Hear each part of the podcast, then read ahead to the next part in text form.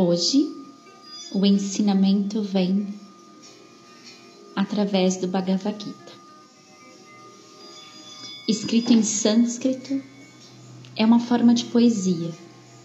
Escrito mais ou menos no século IV a.C., o Bhagavad Gita é parte do épico Mahabharata, que narra a mítica guerra entre Kauravas e Pandavas, numa formação da antiga Índia.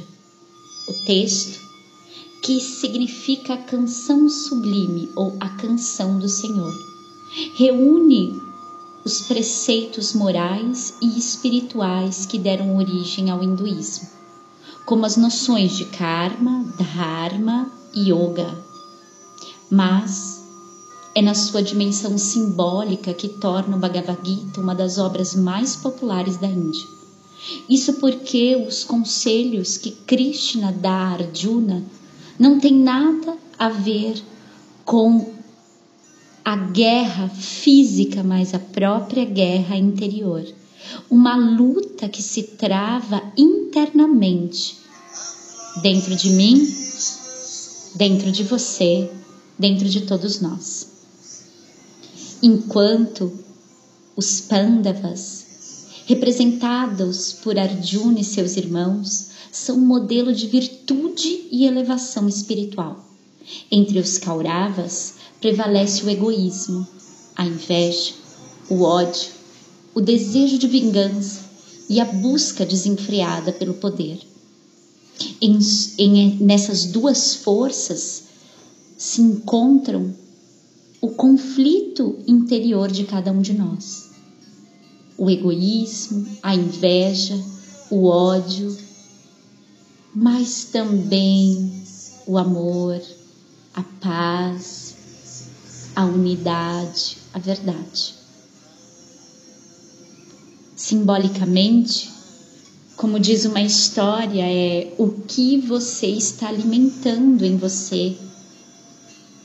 É que vai descrever se você é da linhagem dos Pandavas ou Kauravas.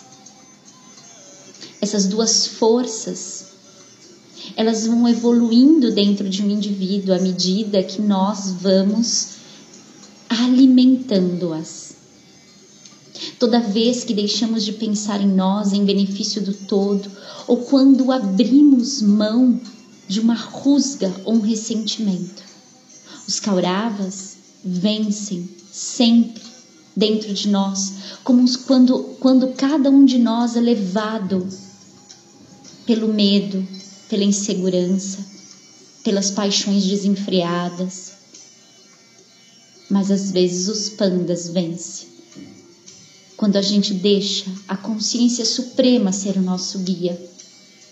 Quando a gente cria confiança. Quando a gente deixa ser levado pela voz interior. Krishna, ele aparece nesse contexto como, como essa vozinha interior, que também pode ser Deus, universo, consciência, enfim. Essa voz interior exigindo que sejamos implacáveis com os nossos kauravas, para que possamos avançar pessoalmente e espiritualmente. E isso tem que ser feito já. A evolução não pode esperar. É por isso que ele insiste para que Arjuna não protele o combate e elimine seus, seus inimigos de uma vez. Do contrário, as dúvidas poderão levar o jovem guerreiro à inação, atrasando seu crescimento. O Bhagavad Gita é um tratado universal sobre a natureza humana ele mostra a batalha que acontece dentro do ser humano, no seu aspecto superior e inferior, entre as virtudes e seus vícios. Todos esses personagens estão aí, dentro de você. Namastê. Um lindo dia.